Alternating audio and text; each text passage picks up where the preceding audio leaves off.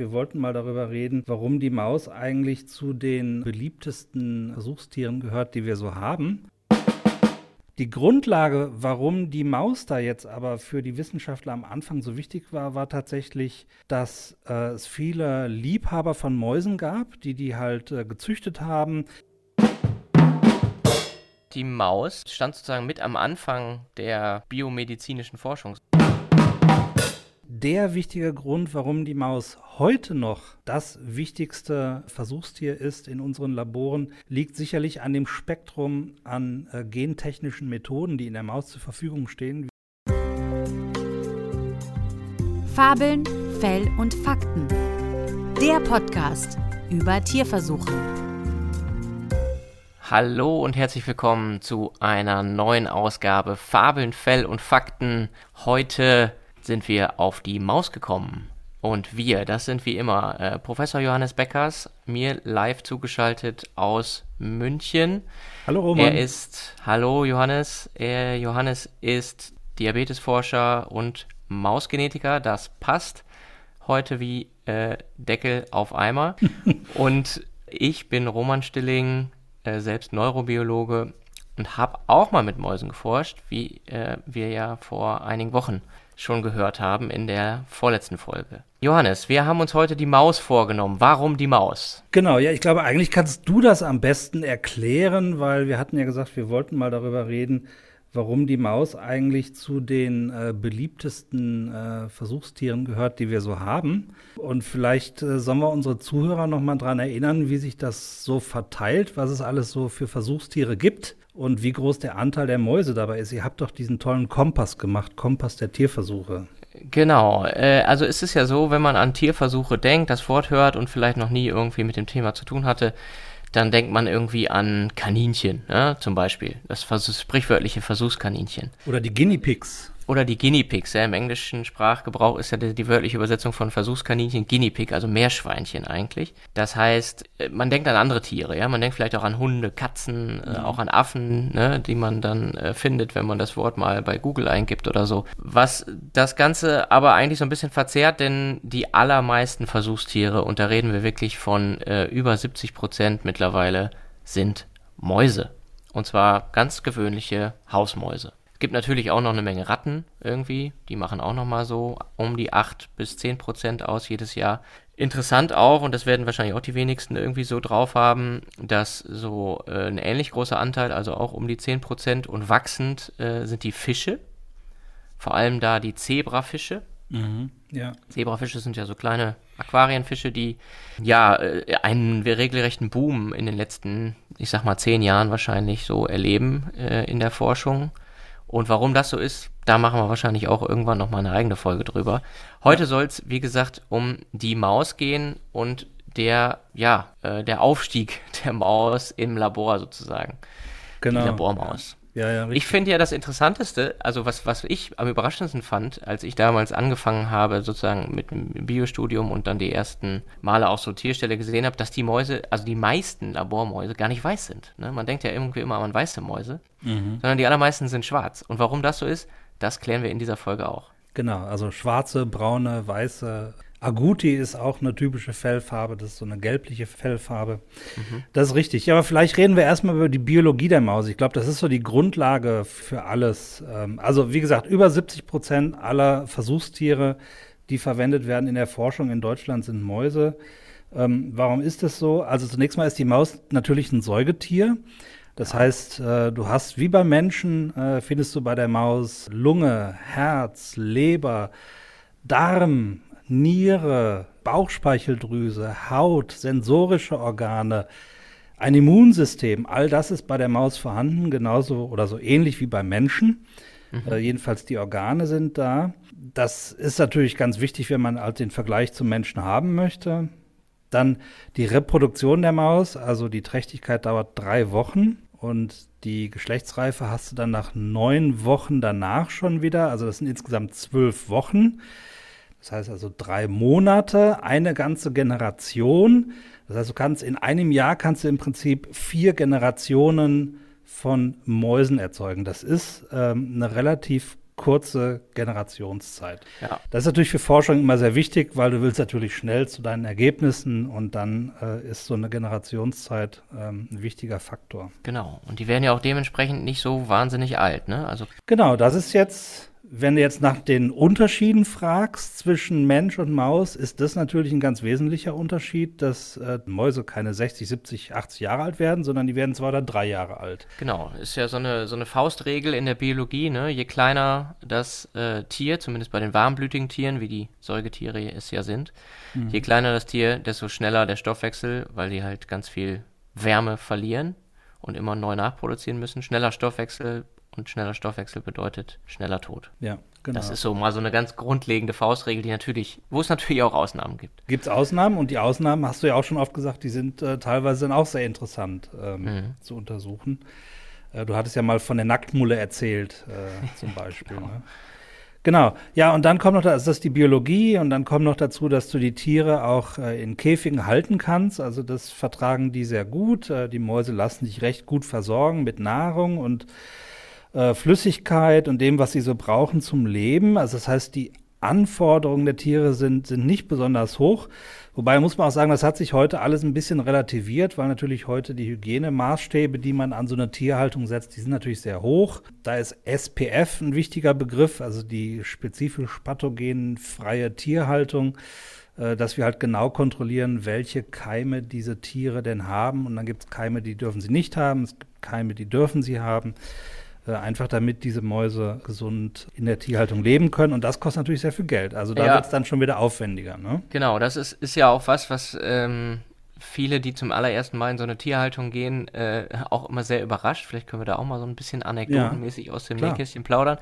Denn diese Schutzkleidung, die man da anziehen muss, ne, man sieht ja äh, auch oft auf so Bildern Menschen, die halt so Kittel tragen, Haarnetze, Mundschutz genau. und so weiter. Das heißt, wir Biologen sind das Maske tragen ja sowieso schon lange gewohnt. Und Stimmt die, ähm, diese Schutzkleidung, die dient in aller Regel nicht dazu, die Menschen zu schützen vor den Mäusen, weil die sind äh, in der Regel sehr äh, unbelastet mit irgendwelchen Krankheiten, sondern es dient davor, die Mauspopulation vor eben menschlichen Krankheiten zu schützen, dass man da Richtig. nichts reinschleppt. Ne? Ja. Genau, also in vielen Tierhaltungsbereichen ist es sogar, dass man durch so eine Art, also man, man wechselt erstmal die Kleidung und dann geht man durch so eine Art Luftdusche. Da wird nochmal so alles, was man so an Staub oder so mit reinbringt, das wird nochmal weggeblasen. Und erst dann geht man in den Tierhaltungsbereich rein. Ähm, also es ist nicht nur ein Kittel überziehen, sondern das ist auch noch ein bisschen mehr. Und ähm, wie gesagt, so eine FFP2-Maske zu tragen oder eine andere Maske gehört da auch dazu. Genau, wir waren aber noch bei der Biologie. Ich bin noch gar ja. nicht fertig, Roman. Dazu kommt Pack natürlich aus. auch noch, dass du für jedes Gen, das du beim Menschen hast, äh, auch ein entsprechendes Gen bei der Maus finden kannst. Das heißt, für genetische Studien ist das ja ganz wichtig. Du willst halt wissen, was für eine Funktion hat dieses Gen beim Menschen und das kannst du dann schon mal anfangen zu, zu untersuchen. Ist das, ist das so, dass es da fast für alle Orthologe Gene gibt, also die für, Also die Frage ist dann immer, was, was zählt man jetzt als identisch, ja, aber du ja. kannst wirklich sagen, für 99 Prozent aller Gene des Menschen findest du auch ein Gen bei der Maus. Und dann ist halt die Frage, was akzeptierst du als, als identisch und was nicht. Ja. Du kannst sogar, und das fand ich total faszinierend, als ich das zum ersten Mal gelernt habe, du kannst sogar ganze Abschnitte im Genom des Menschen ähm, einem Abschnitt des Genoms in der Maus äh, zuordnen. Das heißt, es gibt so Abfolgen von Genen, die sind ja linear an, der, mhm. an den Chromosomen angeordnet, eins nach dem anderen. Und diese Anordnungen, die sind teilweise noch vorhanden. Und dann kann man sagen, dieser Bereich bei der Maus entspricht diesem Bereich bei Menschen.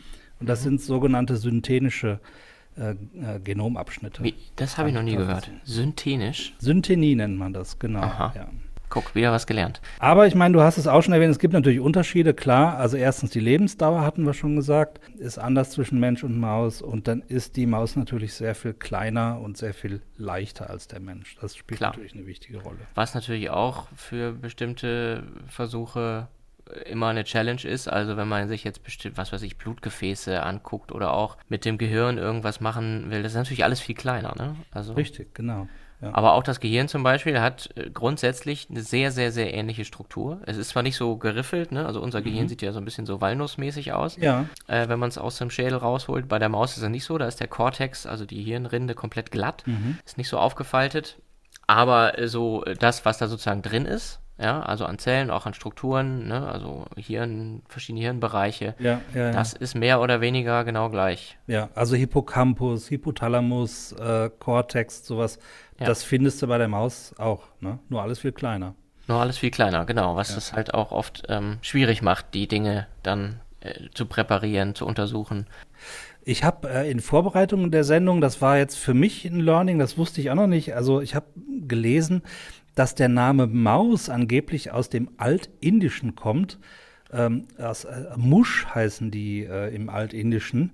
Und Musch heißt eigentlich stehlen im Altindischen. Das wusste ich auch nicht.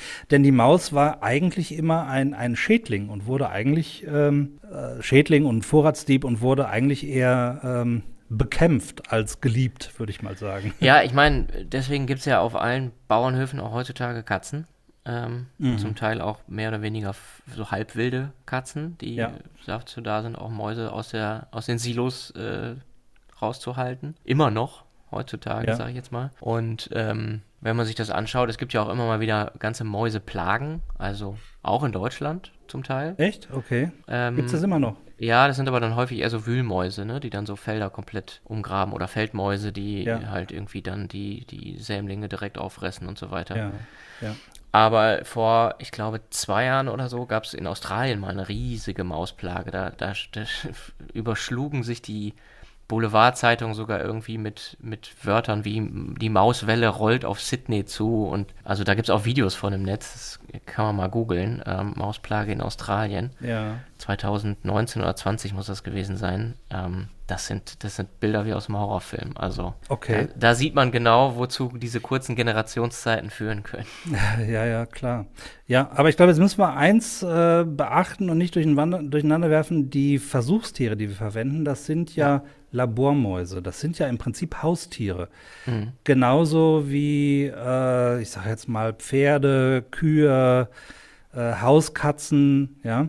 Hunde. Da- Das sind ja alles gezüchtete Tiere, die gibt's ja nicht in der, äh, in der Wild, Wildbahn, ja, da, da sind die ja nicht, sondern die sind ja gezüchtet worden von Menschen für bestimmte Zwecke. Ähm, vielleicht machen wir da jetzt mal einen neuen Einstieg und machen noch mal eine Zeitreise. Zeitreise zurück zu den Anfängen. Woher kommt genau, die Maus? woher kommt die Labormaus eigentlich?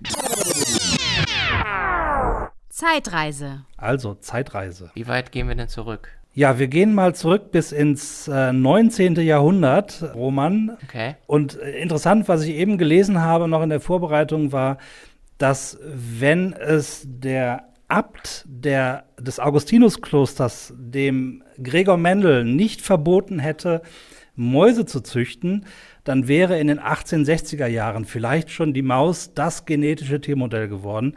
Stattdessen hat er seine, seine Regeln, seine genetischen Regeln der Mendelschen Vererbung tatsächlich ja an Pflanzen entwickelt. Vielleicht wäre er dann Erbsen. aber auch gar nicht auf seine Mendelschen Regeln gekommen. Also insofern ist es vielleicht eine gute Fügung, dass er gar nicht mit der Maus arbeiten durfte. Aber wir sind dann so am Anfang des 20. Jahrhunderts, 1902 so in etwa, da war es dann der französische Genetiker Lucien Couineau, der zum ersten Mal gezeigt hat, dass es in einem Säugetier eine Vererbung gibt, die nach den Mendelschen Regeln erfolgt. Äh, Und zwar hat er das an der Maus gemacht und äh, hat sich dabei verschiedene Fellfarben angeschaut. Die Grundlage, warum die Maus da jetzt aber für die Wissenschaftler am Anfang so wichtig war, war tatsächlich, dass äh, es viele Liebhaber von Mäusen gab, die die halt äh, gezüchtet haben, genauso wie andere eben Katzenrassen oder Hunderassen gezüchtet haben, haben die sich eben für Mäuse interessiert. Und da wurden eben Mäuse mit bestimmten Eigenschaften gezüchtet, äh, also quasi für den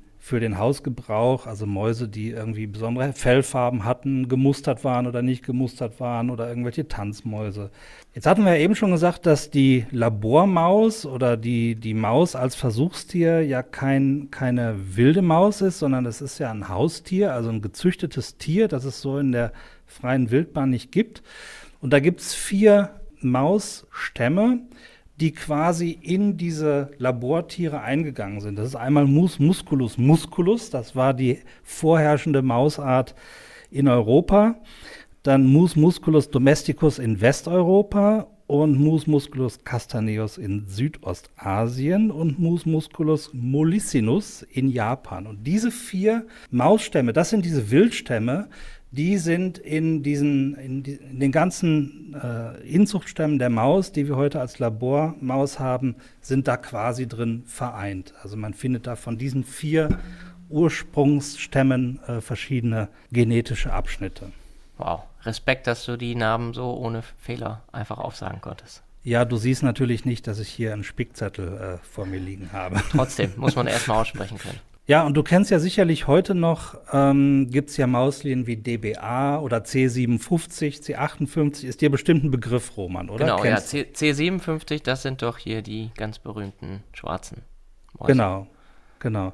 Und die gehen tatsächlich zurück auf äh, so die ersten Inzuchtstämme, die gezüchtet wurden von Clarence Cook Little, das war ein amerikanischer Forscher, mhm. also vor über 100 Jahren hat der diese ersten Inzuchtstämme gezüchtet. Und ja, gut, da gibt es also heute immer noch Substrains von, äh, die in der Wissenschaft auch noch äh, benutzt werden. Und dann gab es eine Dame, die Miss Abby Lathrop, die hat wohl in Amerika eine wichtige Rolle gespielt. Die hat sich mit dem Züchten von Mausstämmen quasi das Geld verdient, also für den privaten Verkauf hat die halt so Mäuse gezüchtet, eben für diese Mausliebhaber. Mhm. Und ähm, die hat halt festgestellt, dass es bei bestimmten äh, Mauslinien häufiger zur Bildung von Tumoren kommt. Und die hat dann ja. mit diesem CC Little, den ich eben schon erwähnt habe, zusammengearbeitet. Und die haben zum ersten Mal festgestellt, dass es einen Zusammenhang gibt zwischen Hormonen und der Entstehung von verschiedenen Krebsarten. Ah, okay. Das ist also jetzt so in den 20er Jahren des 20. Jahrhunderts, also so gut 100 Jahre her etwa. Mhm. Ja, und dann ist vielleicht noch wichtig zu erwähnen, dass es dann in der Maus so die ersten Transplantationsversuche gab, also Transplantation von Organen und dass man dann entdeckt hat, dass bei der Annahme und der Abstoßung von diesen Organen eben das Immunsystem eine wichtige Rolle spielt. Und da wurden die ersten Experimente tatsächlich auch bei Mäusen gemacht. Und da ist ganz wichtig zu erwähnen, der George Snell, der 1980 dafür seinen äh, Medizinnobelpreis bekommen hat. Ja. Das heißt, ohne diese Versuche hätten wir heute gar nicht die Möglichkeit, überhaupt Transplantationen von Organen zu machen, die ja vielen Menschen äh, jedes Jahr das Leben retten. Ja, und es wird ja, also es gab sicherlich noch viele weitere Nobelpreise, die in der Zeit für Mausversuche vergeben wurden. Genau, also das ist so ein grober Abriss äh, jetzt, also so von so ein paar wichtigen Highlights, ähm, äh, bevor dann wirklich so diese genetischen Geschichten losgingen im, im Tiermodell. Genau, also damit kehren wir mal wieder zurück ins Jetzt. Genau, zurück aus der Zeitreise. Zeitreise. Ja, Johannes, also wir haben jetzt gehört, die Maus stand sozusagen mit am Anfang der biomedizinischen Forschung, sag ich mal. Und äh, also ja. Äh, hat dann ihr auch zum, zum Erfolg mitverholfen. Aber das erklärt ja jetzt noch nicht so richtig, warum die Maus jetzt so das dominierende Tier ist. Warum sind das auf einmal so viel mehr? Man hätte es ja auch mit Kaninchen machen können. Es gibt ja auch Kanickelzuchtvereine, die lustige Farben ihren Kaninchen anzüchten. Ähm ja, genau. Ja, ist natürlich richtig. Also, also die, die Grundvoraussetzung ist eben die Biologie, die schnelle Reproduktion. Dann die Tatsache, dass es diese Liebhaber von Mäusen gab, die diese Mäuse gezüchtet haben und dann diese Inzuchtstämme entwickelt haben, das war wichtig. Aber du hast recht, warum jetzt spezifisch die Maus und nicht irgendein anderes Säugetier? Da gibt's ja noch andere. Und ich glaube, eigentlich der wichtige Grund, warum die Maus heute noch das wichtigste äh, Versuchstier ist in unseren Laboren, liegt sicherlich an dem Spektrum an äh, gentechnischen Methoden, die in der Maus zur Verfügung stehen, wie in kaum einer anderen Spezies. Und äh, da muss ich fast schon überlegen, wo ich da anfangen soll. Also es ging ja damit los, dass man in den 70er Jahren zum ersten Mal in der Maus fremde Gene ins Genom einbringen konnte. Da ist einmal zu erwähnen, der Rudolf Jenisch hat das gemacht mit viralen Vektoren. Er hat also Viren genommen, um damit neue Gene in das Genom der Maus reinzubringen und dann zu schauen, was haben die für eine Funktion. Dann hat man festgestellt, man kann das auch machen durch Injektion von DNA in Lösung in den Vorkern einer befruchteten Eizelle. Ja, also hast eine befruchtete Eizelle, eine sehr, sehr feine Nadel und dann kann man mit einer Nadel die DNA-Lösung in den Vorkern, also vor der männliche und der weibliche Kern verschmelzen, kann man da die DNA-Lösung injizieren. Mit mhm. einer gewissen Effizienz geht dann diese DNA ins Genom rein und dann kann man gucken, was passiert dadurch. Ne? So, und das geht bei der Maus, aber das geht bei ganz vielen anderen Tieren nämlich nicht, ne? Genau. Und vor allen Dingen, dann kam dann der nächste Schritt, also da geht die DNA noch zufällig irgendwo ins Genom rein. Und der nächste Schritt war dann, dass man embryonale Stammzellen von der Maus in der Petrischale halten konnte. Embryonale Stammzellen, das sind die Zellen, die im, im ganz frühen Embryo in der Blastozyste innen drin liegen mhm. und die noch alles vom Embryo bilden können. Die können Knochenzelle werden, die können äh, Muskelzelle werden, Nervenzelle und eben auch in die Keimbahn gehen, also die Gameten bilden, also Spermien und Oozyten. Mhm. Ja. Diese Fähigkeit haben diese Zellen noch und die konnte man dann irgendwann kultivieren in der Petrischale mhm. und das ist bei der Maus gelungen, aber bei anderen Spezies nicht. Und dann konnte man mit den Zellen in der Petrischale ganz spezifische Mutationen einführen durch homologe Rekombination. Ich glaube, wir hatten das schon mal erwähnt, die homologe Rekombination in embryonalen Stammzellen. Ja, ich glaube Folge 1, ne? Kann das sein? Ja, und ich glaube auch bei, bei unseren Lieblingstierversuchen oder ah, Lieblingsexperimenten da war das, hatten wir das auch als Thema drin. Ja. ja. Also da konnte man in den embryonalen Stammzellen ganz spezifisch ein Gen entweder an- oder ausschalten. Äh, und das gab es bis dahin eben nur in der Maus, ja, dass man diese embryonalen Stammzellen in der Petrischale züchten konnte.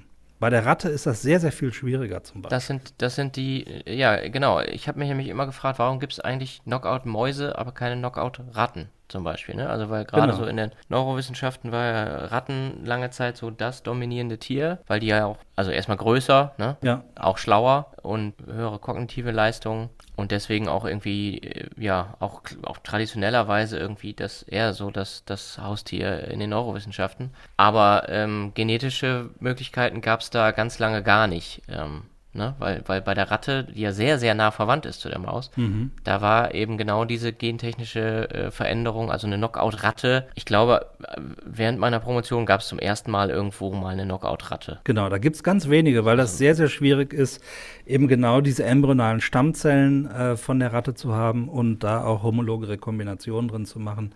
Also ganz spezifisch an einer Sequenz im Genom etwas zu verändern.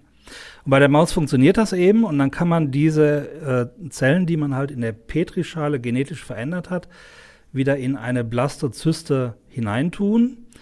Und äh, da diese Zellen totipotent sind, also alle Zellen noch bilden können, können die natürlich auch Oozyten und Spermien noch bilden, wenn man Glück hat. Mhm. Und dann hat man eine stabile genetische Veränderungen, die auch über äh, die Keimbahn vererbt wird. Und das, das ist eigentlich das Tool, warum die Maus meiner Ansicht nach die beliebteste oder das beliebteste Tiermodell ist, das wir im Augenblick haben. Ja, und heute haben wir aber ja Möglichkeiten, die über diese homologe Rekombination hinausgehen. Wir können jetzt viel genauer und viel breiter das Genom verändern. Zum Beispiel hier, ich denke jetzt an CRISPR-Cas. Das habe ich mir schon gedacht.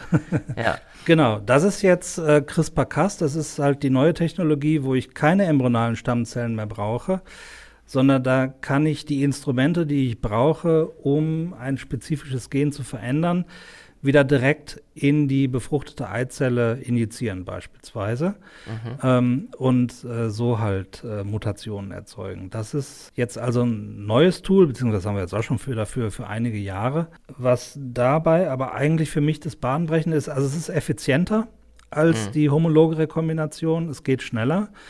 Aber der, das eigentlich Neue daran war meiner Ansicht nach, dass das, das kannst du nicht nur in Mäusen machen, das kannst du in allen Spezies machen. Ja. Das ist meiner Ansicht nach der, also der wirkliche neue Wert von CRISPR-Cas. Genau, das ist ja eigentlich so ein ja, molekulares Werkzeug aus Bakterien, ne? Also ähm, die benutzen das, glaube ich, zur Virenabwehr, weil ja. auch, ba auch, Bakterien können ja von Viren befallen werden. Genau. Ähm, und da haben die halt diesen Mechanismus entwickelt und der wurde dann von zwei Damen entdeckt, die auch dafür den Nobelpreis bekommen haben.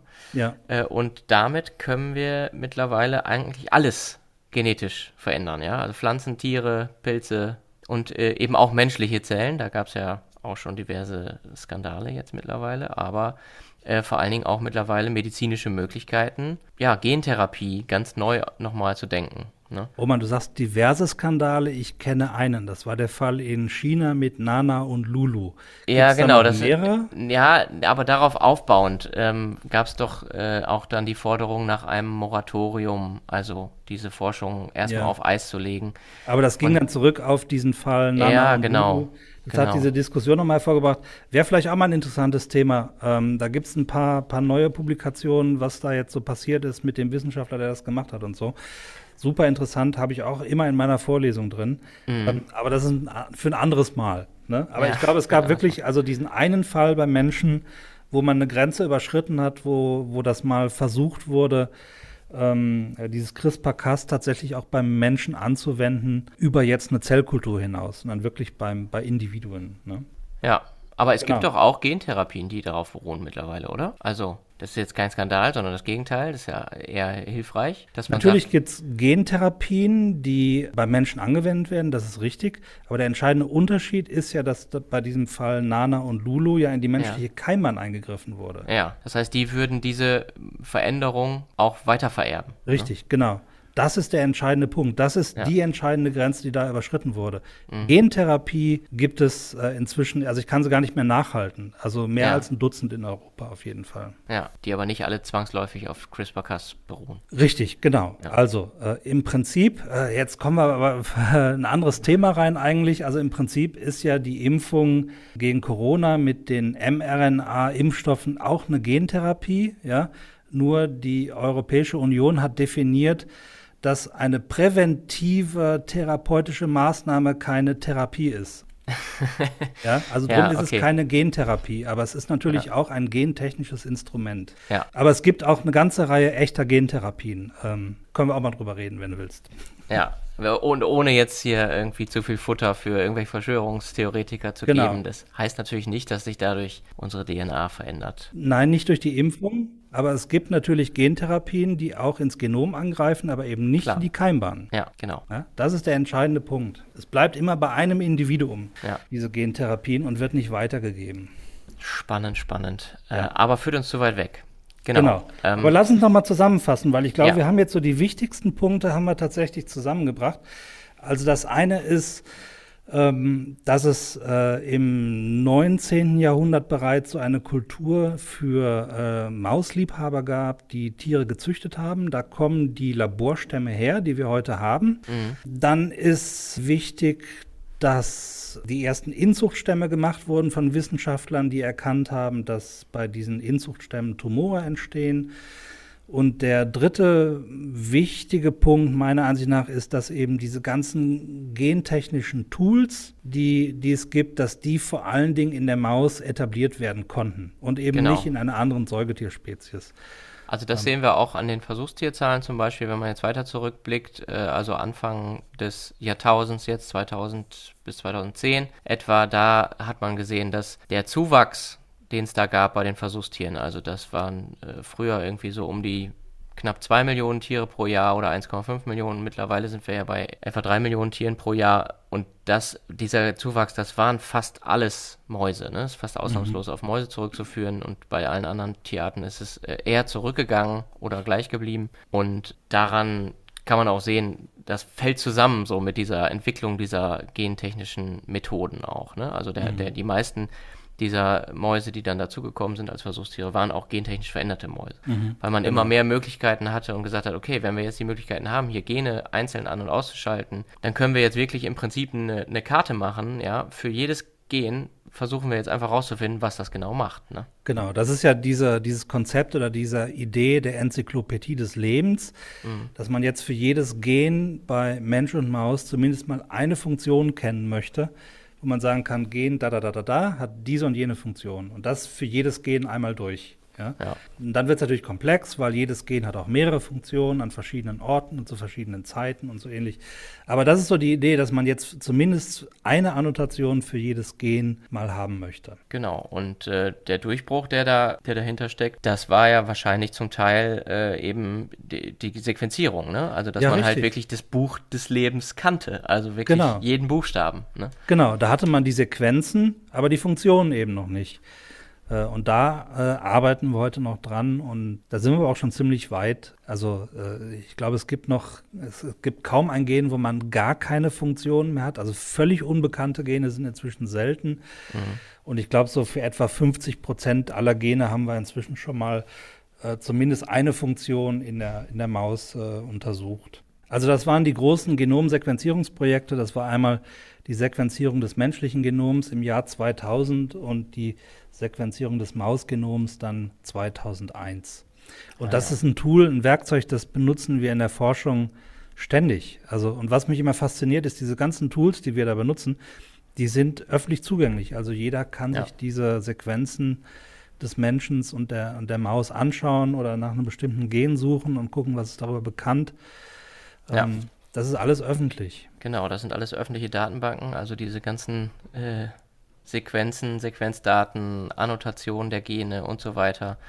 Das ist alles komplett öffentlich und auch auf mehreren verschiedenen Servern weltweit gespiegelt. Also es gibt europäische Projekte, es gibt amerikanische Projekte, natürlich auch in, in Asien, in Japan, China und so weiter. Und das ist alles, mhm. äh, man kann das alles miteinander vergleichen, gucken. Äh, und deswegen, ich glaube, das ist nämlich auch, vielleicht gehört das zum Fazit auch dazu, dass die Benutzung der Maus so ein bisschen ein sich selbst verstärkendes System ist. Ne? Also je ja. mehr man über die Maus weiß, desto attraktiver ist sie als Versuchstier, weil man eben so viel darüber weiß. So, ne? Und dadurch entsteht dann wieder neues Wissen und äh, das, also so ein, so ein sich selbst verstärkender äh, Kreislauf im ja, Prinzip. Ja, genau. Ja, das sind einmal die Infrastrukturen da, um Tiere auch zu verteilen weltweit. Es sind äh, die entsprechenden Methoden sind da, um diese Tiere zu untersuchen. Also du willst ja dann genauso wie beim Menschen machst du genauso dieselben Bluttests, äh, Röntgenuntersuchungen, Magnetresonanz, äh, Elektrokardiographie, äh, Hirnableitung, all das ist in der Maus eben etabliert und das ist natürlich dann äh, schwer zu toppen.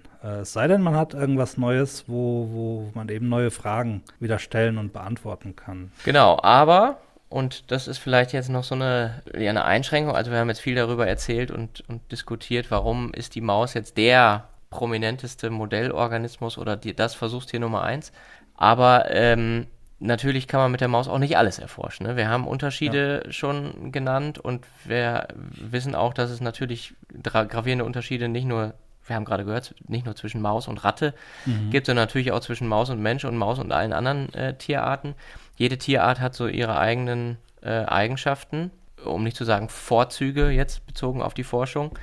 Und die Maus als Modell natürlich kriegen Mäuse ganz viele Krankheiten, die Menschen haben, nicht. Ne? Ja. Und da muss man sich dann immer sehr genau fragen, ist die Maus wirklich hier der beste Organismus? Und das ist ja, ja nun mal auch etwas, was in der äh, tierversuchsbasierten Forschung ähm, ganz wichtige Rolle spielt. Ne? Die Wahl mhm. der richtigen Methode, die Wahl des richtigen Modells. Genau. Also erstens muss man sich bewusst sein, äh, dass es Unterschiede gibt und wenn man in einem bestimmten Bereich ist, sollte man diese Unterschiede auch genau kennen.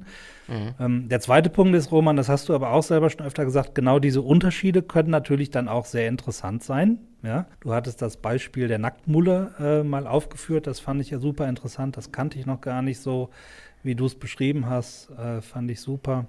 Ja. Und der dritte Punkt ist natürlich auch, dass man versucht, wenn man das feststellt, also es ist an einer bestimmten Stelle kein gutes Modell für den Menschen, kann man die Maus dann auch humanisieren. Ja? Also kann man beispielsweise einzelne Gene der Maus ersetzen durch Gene des Menschen mhm. und damit ein Modell schaffen, das dem Menschen wieder etwas näher ist. Ja, genau. Aber da muss man dann immer gucken, okay, wie weit habe ich das jetzt sozusagen humanisiert, in Anführungsstrichen. Mhm, genau. Also ist es tatsächlich irgendwie dem, der menschlichen Situation in diesem speziellen mhm. Fall jetzt ähnlich? Ja, also wenn genau. ich mir jetzt, was weiß ich, äh, eine Hepatitis irgendwie anschaue, ähm, dann ähm, gibt es ja bestimmte Viren, die nur in menschliche Zellen gehen, ja. Und dann Richtig, kann man halt ja. Mäuse erschaffen, die menschliche Leberzellen haben. So, ne? Dadurch genau, wird die ja. Maus noch lange kein Mensch, aber Teile der, der Leber sind dann so ähm, ähnlich oder äh, das Immunsystem hat halt gewisse Komponenten, die dann menschlich sind, wo, wodurch man dann die genaue Interaktion zwischen den Leberzellen und Immunzellen zum Beispiel untersuchen kann.